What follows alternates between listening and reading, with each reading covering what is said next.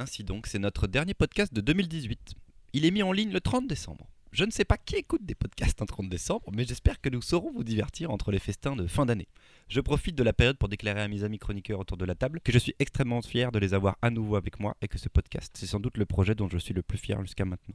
C'est du taf, mais pas vraiment du travail, et j'aime de plus en plus nos petites sessions d'enregistrement. Réécouter nos très grosses bêtises et rire beaucoup en coupant les vannes, pas du tout diffusables qu'on fait parfois. Merci Marion, Louise et Mimoun d'être là. Merci Salut Christopher. Merci à toi de nous inviter. Je vous kiffe très fort et en 2019, on va faire des émissions trop cool. Ah tiens d'ailleurs, si tout va bien, c'est la dernière fois que vous entendez ce jingle. C'est le go go go, c'est le go go go frier. C'est le go go go, c'est le go go go frier. C'est le go go go frier. Aujourd'hui dans l'épisode 8 du Gaufrier, un cogneur d'ours adepte de la nudité dans Shirtless Bear Fighter. Un sentiment de honte allemand avec Hi Matt et des festins nocturnes autour de... La cantine de minuit. On démarre sans chemise et sans pantalon avec Shirtless Bear Fighter. On dirait une photo de magazine masculin. Un mâle torse nu baraqué comme c'est pas permis. Entourant d'un bras une douce femme apeurée par les deux agressifs pandas qui les attaquent. Mais l'homme n'a pas peur. L'homme va se battre. L'homme est un mâle. Alors que les ours ravagent la ville, voici que sort de la forêt un homme. Un homme seul pour les combattre tous. Grand, très musclé, il est le cogneur d'ours et il est totalement nu. Enfin, pour le moment, là il est en train de tabasser un ours et de lui faire une prise de catch en retourné arrière. Après, il se mettra un caleçon et alors ce sera véritablement le cogneur d'ours torse nu ou shirtless bear fighter pour nos amis anglophones. Mais il est déjà trop tard. Cogneur d'ours pourra-t-il empêcher le soulèvement des ursidés? Que se cache-t-il derrière cette révolte soudaine des habitants de la forêt? Que cache Cogneur d'ours derrière cette carapace de bastonneurs sans cœur? Et quelle est donc cette mystérieuse entreprise de papier toilette appelée Cajole Fesse Tant de questions. Et si peu d'importance parce qu'on tient là l'un des comics les plus cons de l'année. Con, mais con bien quand même. Euh, con divertissant. Con méchant pour personne, à part les ours, mais franchement que le premier panda vexé vienne me chercher s'il en a le cran. Con, con quoi? Con comme j'aime. Je sais pas, euh, je vais pas vous dire que cette histoire va révolutionner la BD parce que je m'en fous totalement. Elle a simplement diverti tout mon être et j'avais hâte que vous la lisiez, chers amis, et de voir vos têtes parce que c'est à l'opposé de ce que vous m'avez proposé dans vos listes. Alors voilà, je suis prêt, soyez méchants avec moi. Mimoun, est-ce que tu m'en veux d'avoir, de t'avoir fait lire cette BD Je l'avais déjà lu, je l'avais déjà lu. Ben, ta chronique est peut-être même meilleure que la BD. En tout Oh cas, je non. C'est tellement vrai Mais- En gros, c'est pas une mauvaise BD. Attends, hein, attends, je me attends, suis attends, marré, je te donne a un gros bâton pour me faire battre. C'est parti. C'est pas une mauvaise BD, il y a plein de références années 80, il y a plein de moments d'humour que j'ai adoré, de retournements de situation qu'on attend, mais on sait qu'ils vont arriver et quand ils arrivent, on est content. Mais c'est une BD que je vais oublier. Dis-moi que tu t'en souviendras dans un an. Tu l'as acheté? Alors j'achète rien donc ça compte pas. Euh, je garde rien chez moi dans ma bibliothèque, ça compte plus. Maintenant j'ai, je- non, j'arrête. Tu t'en souviendras dans un an Ouais, je m'en souviendrai. Bah écoute, moi je vais vite l'oublier. J'ai passé un bon moment de lecture, mais je vais vite l'oublier. Il y a autre chose. Honnêtement, le prix, quoi. 18 balles euh, la BD. C'est vrai que c'est un peu cher.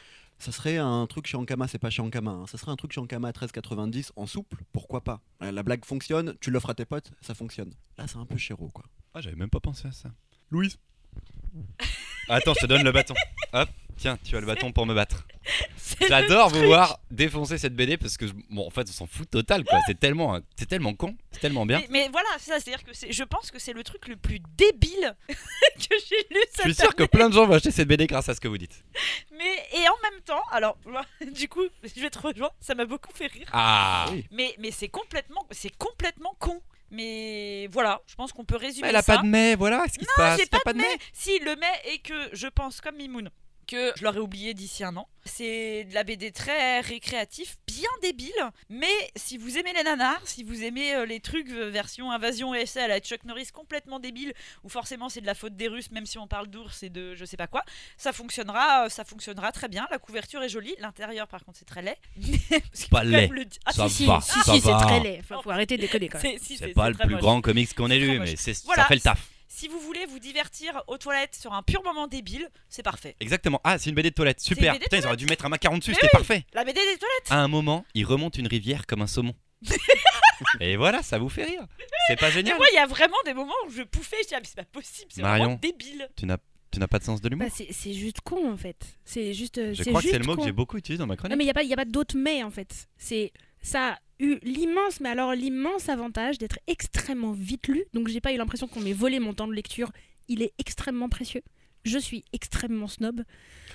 Un mec à poil qui tape des ours, mais qu'en fait il s'aime quand même et que les humains c'est quand même des méchants. Ah là là, dis donc. Voilà. Ça n'a pas fait rire? Non. Si, y a un Bah non. Pas un moment. Genre, Franchement. Genre, il y a un avion et il est fait en peau d'ours parce qu'il a tué plein d'ours. Et Bah. voilà, tu vois, ça fait rire Louise. Et ça fait Non, non, sourire mais ça- m'a fait rire. Il y a plein de jeux de mots pourris. Euh, Moi, j'aime bien ça. les jeux Non, mais partez du principe Voilà. que je suis la caution snob. On va voir ça tout de suite ensemble, juste après. Juste Ah, Et que la spoil. vérité, la vérité, c'est quand même. Franchement, l'avantage, c'est que c'est pas long. Alors, je vous déconseille euh, de lire la, la BD que Marion va chroniquer après et ensuite de faire Shirtless Bear Fighter. Vous pouvez d'abord Shirtless Bear Fighter et ensuite euh, Aymat, mais ne faites pas l'inverse. Euh, vraiment, euh, ça va, ça vous va aller à prêt. l'en- Non, vous voilà, n'êtes pas prêt. voilà. Vous n'êtes pas prêt. Vous Ah. n'êtes pas prêt. Juste, si vous aimez les BD de chez Ankama du label 619, testez euh, Shirtless Beer Fighter. Deuxième macaron à mettre sur la BD, mais merci Mimoun Alors, ils vont nous embaucher pour du marketing, je suis sûr de nous.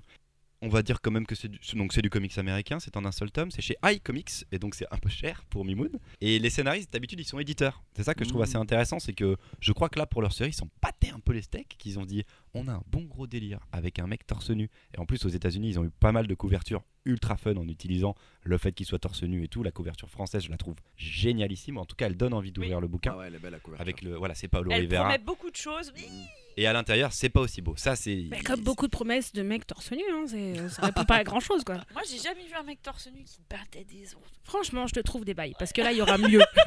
La vérité, je te trouve mieux. Du mec torse nu, poilu qui se bat, il y a moyen de trouver mieux que ça. Facile. De peut-être couper au moment où elle dit juste j'ai jamais vu de mec torse nu. Je sais pas. Allez, on va moins rigoler avec Aymat. Elle contemple son pays du haut de sa falaise, cette brave dame. Elle a l'air déterminée, mais aussi pas bien sûre d'elle. Ça s'annonce pas fun cette affaire. Il y a peu, dans un précédent épisode, on a évoqué la nostalgie que nous évoquent certains endroits, ou l'idée qu'on se fait de ces endroits. Aujourd'hui, on creuse un peu plus loin, et pour ça, on ouvre Heimat. Album écrit et composé par Nora Krug et publié chez Gallimard. Heimat, c'est un mot allemand qui n'a pas d'équivalent en français, un mot qui définit le lieu où l'on attache ses racines et qui nous manque quand on n'y est pas. Nora Krug est née et a grandi en Allemagne, elle vit maintenant aux États-Unis et nous raconte comment cet éloignement a éveillé chez elle une nostalgie du pays natal qu'elle n'avait pas imaginé.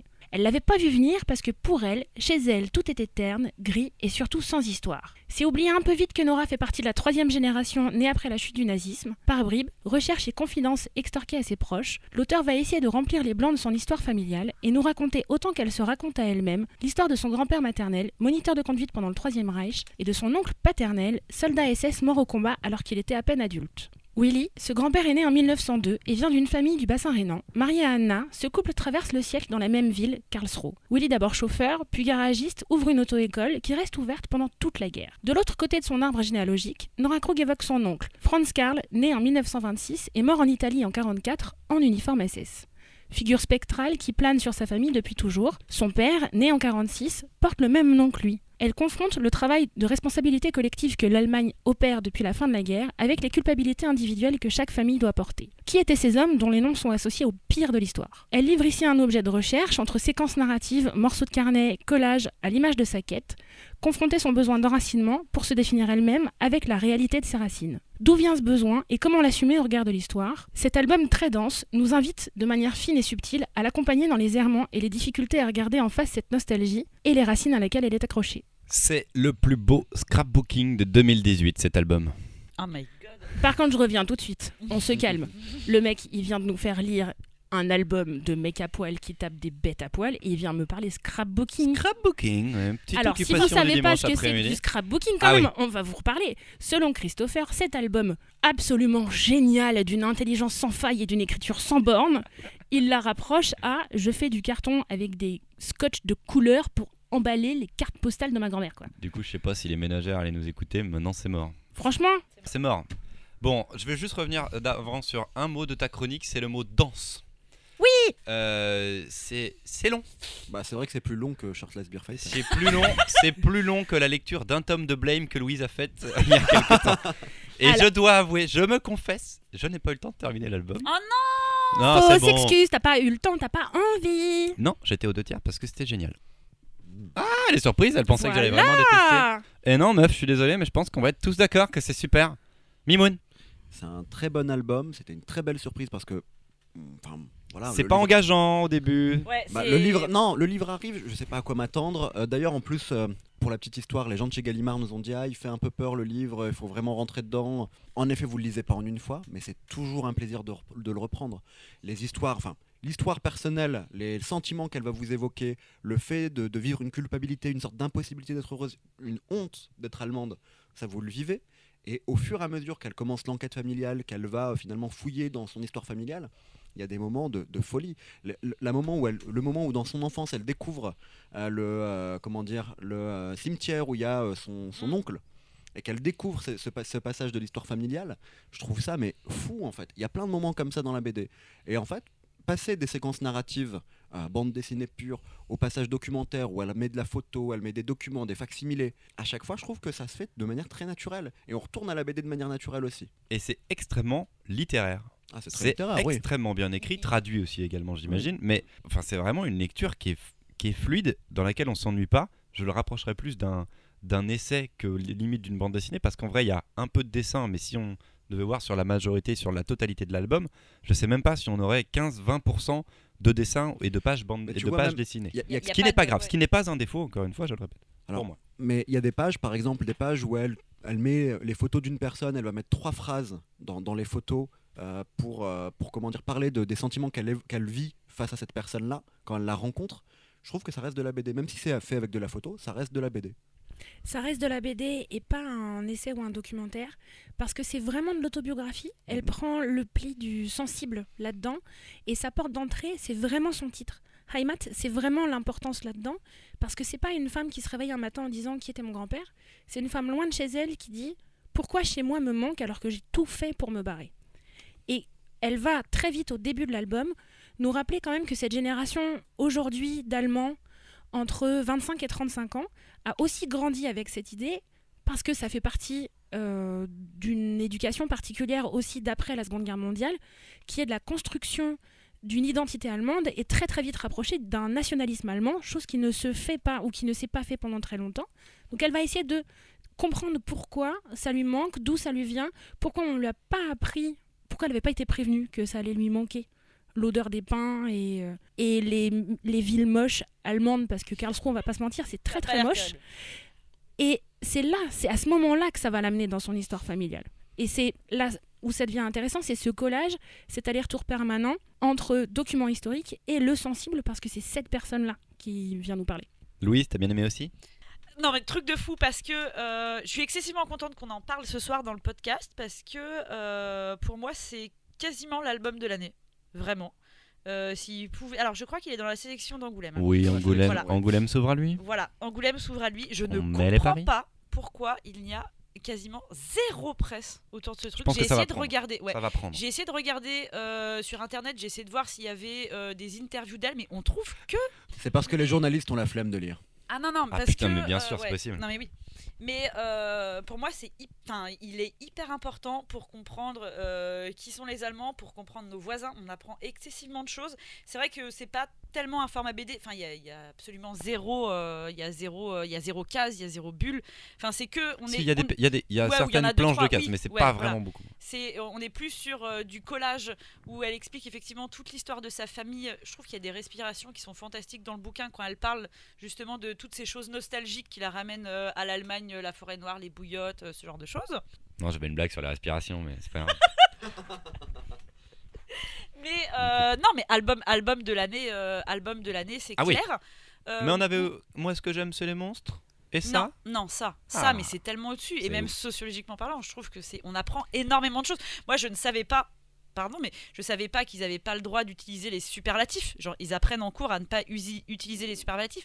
Ils utilisent pas le mot race. On leur dit très clairement depuis qu'ils sont euh, gamins que non, ça ne se dit pas. Ils ont pas le droit de sortir de drapeau. C'est posé pendant euh, la Coupe du Monde. Genre, est-ce qu'on a le droit de chanter euh, l'hymne allemand? Enfin, c'est, des trucs qui nous semblent complètement nous. Enfin, moi, ça me semble complètement fou en tant que française, ce genre de choses. Et alors, c'est un sujet que j'avais jamais lu en BD. Et je suis en plus d'autant plus contente de l'avoir lu que euh, n'y a pas si longtemps. J'étais en Pologne avec mon cher et tendre et je me disais, putain, ça doit être absolument insupportable quand t'es allemand, quand tu te balades en Europe où tu vois à peu près de partout dans beaucoup de villes. Et justement, comment je me posais la question, comment est-ce qu'ils le prennent? Ou dans plein de villes, à Paris euh, aussi, où il y a des plaques de partout en disant ici les nazis, machin, blablabla. Je me disais, ça doit être quand même hyper compliqué quand t'es allemand. Et ce livre répond quand même pas mal à cette question et en ça, c'est vraiment brillant. Voilà. Oh là là, il va dire, claque. on va dire euh, merci à Marion de nous avoir fait lire cette petite, cette petite pépite que moi, quand même moi j'ai aimé. Hein. J'ai vu, je suis ravie, je vous ai fait lire un livre avec des mots, même toi Christopher, c'est inattendu. Je vais le finir, même si je suis pas obligé maintenant. Tu vois, Mais parce tu vas le finir parce qu'il est génial. Et pour terminer, parce que c'est quand même l'important là dans cette histoire, si vous devez ouvrir cet album, c'est pour une raison, c'est parce qu'on découvre les Allemands d'aujourd'hui, mais on découvre le travail mémoriel qui a été fait en Allemagne et qui n'a pas été fait en France. Ça. Toute la question de ce dont parlait Louise, qui est de la construction de l'identité allemande d'aujourd'hui, de la culpabilité de l'histoire, alors évidemment avec des mouvements de balancier assez extrêmes de est-ce qu'on chante l'hymne ou pas, euh, ça c'est en Europe euh, très particulier en Allemagne, et c'est en tout cas en France absolument absent de nos débats. Donc ouvrez-le, lisez-le, réfléchissez, mettez-le dans les mains des vieux. Je pense que nos vieux doivent le lire aussi, même si c'est pas un format auquel ils sont habitués, nos parents qui lisent de la franco-belge. Papy qui a fait la Moi, guerre, je il vais l'offrir à Noël. Je Mais- sais que je vais l'offrir Ah, à mes bien, parents à. Noël. Il le faut, eux, le lire, et il est très beau. Ok, d'accord. C'est donc chez Gallimard. Hyper important. Gallimard BD. Pour le troisième titre, j'ai volontairement choisi parmi la sélection celui qui parlait bouffe. Parce qu'on n'a jamais trop mangé de la raclette de Noël. On en remet une couche avec la cantine de minuit. Je crois qu'ils nous regardent depuis la couverture, comme si on venait de passer le rideau et d'entrer dans le restaurant. On dirait qu'ils veulent s'intéresser à nous, qu'ils voudraient en savoir plus. Le chef a l'air plutôt cool malgré sa grosse cicatrice sur l'œil gauche. On n'aurait pas un peu faim, dis donc? Oubliez le gourmet solitaire de Taniguchi façon esthète légèrement agaçant et jetez-vous sur la nouvelle bombe venue du Japon, la cantine de minuit de Yaro Abe. J'espère que tout le monde a le ventre bien rempli. Mimoun, Marion, Christopher, on est bon? Yes. Ça va. On pourrait faire un petit. Alors c'est parti pour une chronique 100% anthropologie culinaire. Dans la nuit tokyoïte, quartier Shinjuku, vous trouverez une petite gargote à l'angle d'une ruelle où, de minuit à 7h du matin, toute une faune hétéroclite se presse pour aller manger soit le menu unique du chef, soupe miso au porc, bière, saké, ou bien bah, en fait ce que vous voulez. C'est la particularité de la cantine de minuit. Du moment que le patron a les ingrédients en stock, il vous cuisine un plat. C'est sa politique commerciale. Ici, pas d'intrigue alambiquée à la blame, mais seulement un découpage en chapitres très simple, à la logique implacable. Une nuit, un plat, un personnage qui lui sont liés, ou des personnages, le tout en 10 planches, à chaque fois, inlassablement. La scène d'ouverture de chacun de ces chapitres se relève tout au pont du manga. Un nouveau personnage entre dans le restaurant, interagit avec les habitués du lieu, les nouveaux ou le patron. Vous reprendrez bien une petite tranche de vie. Flic, yakuza, secrétaire, acteur porno, boxeur, stripteaseuse, tous ont une histoire à raconter et c'est là qu'est le génie de ce manga. La gargote devient lieu de rencontre, d'échange, d'intime, d'introspection. Peu importe que Tokyo soit la plus grande métropole du monde, la chaleur de l'humanité qui émane de cette cantine en fait toute sa force. Parce que l'on parle de quoi en fin de compte? On parle de gens debout à des heures indues Non. On parle d'une faune interlope, on parle du peuple. À l'image de la cantine de minuit qui reste une cantine populaire, on n'est pas, comme je vous l'ai dit plus haut, dans une cantine esthète façon Taniguchi, mais plus une cantine où manger c'est important, façon pyramide des besoins de Maslow. On mange, on parle et ainsi va la vie. Et c'est en cela que c'est époustouflant, parce que la cantine du minuit, ça parle de la vie, ça parle de sexe, d'amour, de famille, de polar, de tout. Donc, ben, si vous n'aimez pas ce manga, ça doit être compliqué pour vous en ce moment. Le tout est servi par un dessin sobre, gracile, sans fioritures, à l'image de ces portraits d'individus qu'il façonne, sauf lorsqu'il s'agit de nous présenter les plats. Alors là, on a le droit à une explosion de petits traits et de détails. Je vous raconte pas comment les pâtes sont dessinées, miam, on a faim. En même temps, c'est un petit peu le but aussi. Voilà, à l'heure de l'individualisme forcené, de la déshumanisation des grandes métropoles et du repli sur soi, c'est un manga qui nous parle de collectif, du groupe et de vie sociale. Et moi, ça m'a fait du bien dans mon petit cœur d'humain de fragile de gauche. Bisous. Alors c'est publié par le Lézard Noir qui depuis plusieurs années an- amène chef-d'œuvre sur chef-d'œuvre. C'est quand même assez fou. C'est un petit éditeur de manga qui a des formats un peu plus grands que du manga classique. Vous allez avoir euh, des couvertures souples toujours, et on est sur du noir et blanc, mais c'est un petit peu plus grand. On peut compter Shii Sakobe ou Tokyo Kaido. Ils publient vraiment des auteurs talentueux, assez méconnus, mais qui ont une vraie bibliographie. Et la cantine de minuit en fait partie. Je ne pense pas qu'il y ait beaucoup de débats sur la qualité de ce manga. Marion, as-tu aimé la cantine de minuit? Oui, moi j'avais lu le premier tome au moment de sa sortie, c'était une vraie chouette découverte. Je sais pas pourquoi j'ai pas continué à ce moment-là, je crois que je suis passée un petit peu à côté parce que j'avais peur probablement du syndrome du gourmet solitaire euh, très esthète qui m'intéresse pas tellement. Je suis pas non plus hyper sensible Alors le gourmet scènes- solitaire, attends, il faut qu'on va devoir parler du gourmet solitaire. C'est une œuvre de Jiro Taniguchi, qui est un des auteurs majeurs du manga, qui a vraiment un bon lectorat en France et qui fonctionne très très bien. Quartier lointain, c'est son œuvre la plus connue. Et le gourmet solitaire, c'est en fait un commercial qui va de restaurant en restaurant. Et donc c'est un peu le kiff de la bouffe façon japonais, quoi. C'est, c'est assez, euh, c'est mignon, c'est beau, c'est bien chiant. fait. C'est chiant. Allez, on en vient à Marion. Et je suis pas hyper sensible aux scènes de bouffe. Très sincèrement, voir des gens manger, voir les plats dessinés, moi ça me donne pas faim. Oh non, si, là, il y a il des s'avère que, il s'avère que vraiment, ça- en tout cas, Là, ça m'a pas donné faim du tout à ma première lecture, comme à celle-ci, où du coup j'ai lu tous les tomes s'enchaînant les uns derrière les autres. Et là, c'était chouette parce que, euh, au-delà de la galerie de portraits avec un nouveau personnage qui rentre et on va redécouvrir sa vie, j'ai beaucoup aimé la récurrence des habitués. Au fur et à mesure, la famille de la cantine de minuit, elle s'agrandit, on voit les gens revenir. La série est relativement longue quand même, puisque c'est vraiment des séquences de 10 pages et il y en a un paquet. Et vous allez voir revenir des gens qui sont partis en voyage, il y en a qui se sont mariés, qui se sont séparés, qui ont eu des moments de vie cool, d'autres moins. Euh, j'ai aimé qu'on rentre dans la nuit tokyoïte et qu'on sort, alors parce que tu parles du peuple, mais euh, c'est surtout les isolés, c'est les Oui. gens qui peuvent, qui peuvent passer des heures en cantine de nuit, c'est aussi les gens qui ont ces horaires décalés dont on parle pas beaucoup. Et ça, c'était cool de les voir là. C'est très chouettement représenté, même si, je dois bien être honnête, je suis pas hyper sensible au dessin. Et il a, moi, il m'a fallu le deuxième, voire le troisième tome pour avoir euh, envie vraiment de retrouver le trait, parce que sinon, un peu plat, quoi. Moi, je trouve que ça hum, s'essouffle aussi un petit peu. J'étais vraiment sur le premier euh, totalement conquis. J'en aurais bouffé des tomes et des tomes et des tomes. Et j'ai eu une certaine lassitude au troisième. Et j'ai pas encore ouvert le quatrième qui est sorti très récemment. Et j'ai un peu peur que, voilà, que ça s'essouffle un peu. Je vais lui redonner une seconde chance parce que j'aime quand même à peu près tous les personnages. Et en effet, les, les piliers de comptoir, ils sont absolument sublimes. Mais pour moi, il y a un petit défaut. Et c'est qu'à un moment, c'est un peu mou.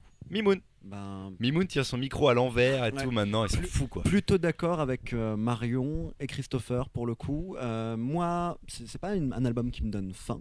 Par contre, je trouve que la description du Tokyo de nuit est parfaite, la description sociologique, le côté famille fonctionne vachement bien aussi. Bon, j'ai beaucoup aimé le tome 1, euh, j'ai bien aimé le tome 2, le 3 un peu moins, j'ai pas encore lu le 4, tout comme toi. Euh, mais j'adore l'évolution des personnages, enfin, moi c'est une série que j'aime beaucoup. Je la conseille à tout le monde. Mais je reviens sur le gourmet solitaire, désolé. Le gourmet solitaire, c'est pas une chronique sur le gourmet solitaire. mais vous avez rien compris. mais le gourmet solitaire donne faim. S'il y a une BD qui donne faim, c'est le gourmet solitaire. Lisez le gourmet solitaire, ça donne vraiment faim. Moi, ça me donne pas faim la cantine de midi. Je vous rejoins euh, les trois autres Ah là. ouais, Il y a- que le Louise qui a la dalle apparemment. Ouais, mais, j'ai la euh, dalle. mais bon. Mais je sais pas si vous avez vu, il y a une, une adaptation sur Netflix. Alors Surtout exactement. Commencé, j'ai commencé à regarder le premier épisode, j'ai arrêté. Bah, tu veux la BD. Ah oui. meuf, c'est vachement bien. Ah non, ah Ah, non, non, Alors non, le, premier épisode, c'est exactement le premier chapitre du manga. Non, et ça non, marche très niais. très bien. C'est fait par des japonais. Donc il y a aussi cette lenteur japonaise que moi j'aime bien, ce temps de prendre. Moi j'adore les acteurs et je trouve ça très bien. C'est très minimaliste. C'est une série qui doit être très très cheap, mais je trouve ça très très bien. Là où Mais vous pouvez la sur BD fait des petites histoires en 10 planches qui fonctionnent vachement bien, les épisodes c'est trop long, c'est relou, C'est moins de 20 minutes. c'est trop long, c'est relou. Moi, j'ai trouvé ça niais. Enfin, je trouve qu'il y a un côté niais dans la série qui n'est pas le cas dans le manga. Il y a un côté trop euh, cheesy. Bon, revenons au manga. Bah, dans le manga, par exemple, premier chapitre, ça commence, vous rencontrez un yakuza qui va devenir ami avec un serveur de bar gay. C'est quelque chose que vous... Enfin, deux mondes qui ne sont pas censés se rencontrer. La cantine de minuit, c'est l'endroit de ces rencontres. C'est ça qui est fort aussi. C'est des oiseaux de nuit. On pourrait dire aussi que, ah si, il va y avoir en même temps que le volume 5, euh, un volume hors série avec les recettes. Ah, Oui, très bien un ça. livre de, ouais. un livre de un recettes livre de qui était sorti au Japon et tout ça machin. Donc le lézard noir va également sortir. J'espère qu'il y aura les explications sur comment on les fait. Ça pourrait être cool ça d'avoir les vraies cool. recettes, pas juste les belles photos. C'est vrai. ça, En ça vrai, par contre, les belles photos, parce que sinon, moi, j'y vais pas. hein. Enfin, Avec le dessin, C'est tu vas pas, toi. moi, le dessin, c'est très étonnant avec cet album, parce que c'est plein d'humanité, c'est très beau, c'est très doux, c'est très bien écrit. En revanche, euh, moi, le dessin, j'ai trouvé ça d'une platitude, mais infernale. C'est ultra minimaliste. Oublions pas quand même fonctionne. on travaille dans un huis clos, on est tout le temps dans la cantine de minuit. Donc il y a un décor quand même qui est ultra réduit. Une cantine, c'est quand même un minimum de décor possible.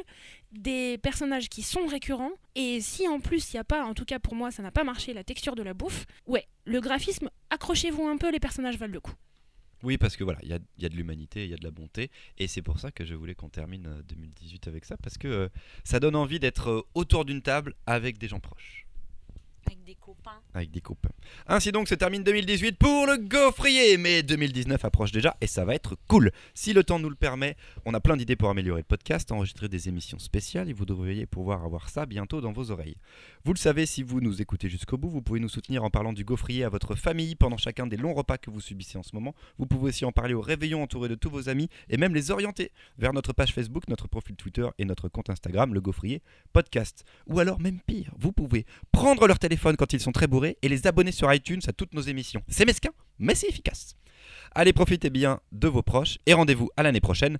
Ciao Ciao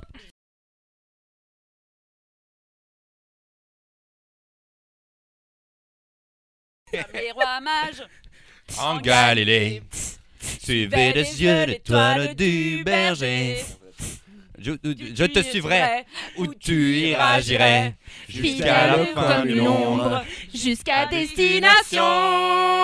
pas la suite.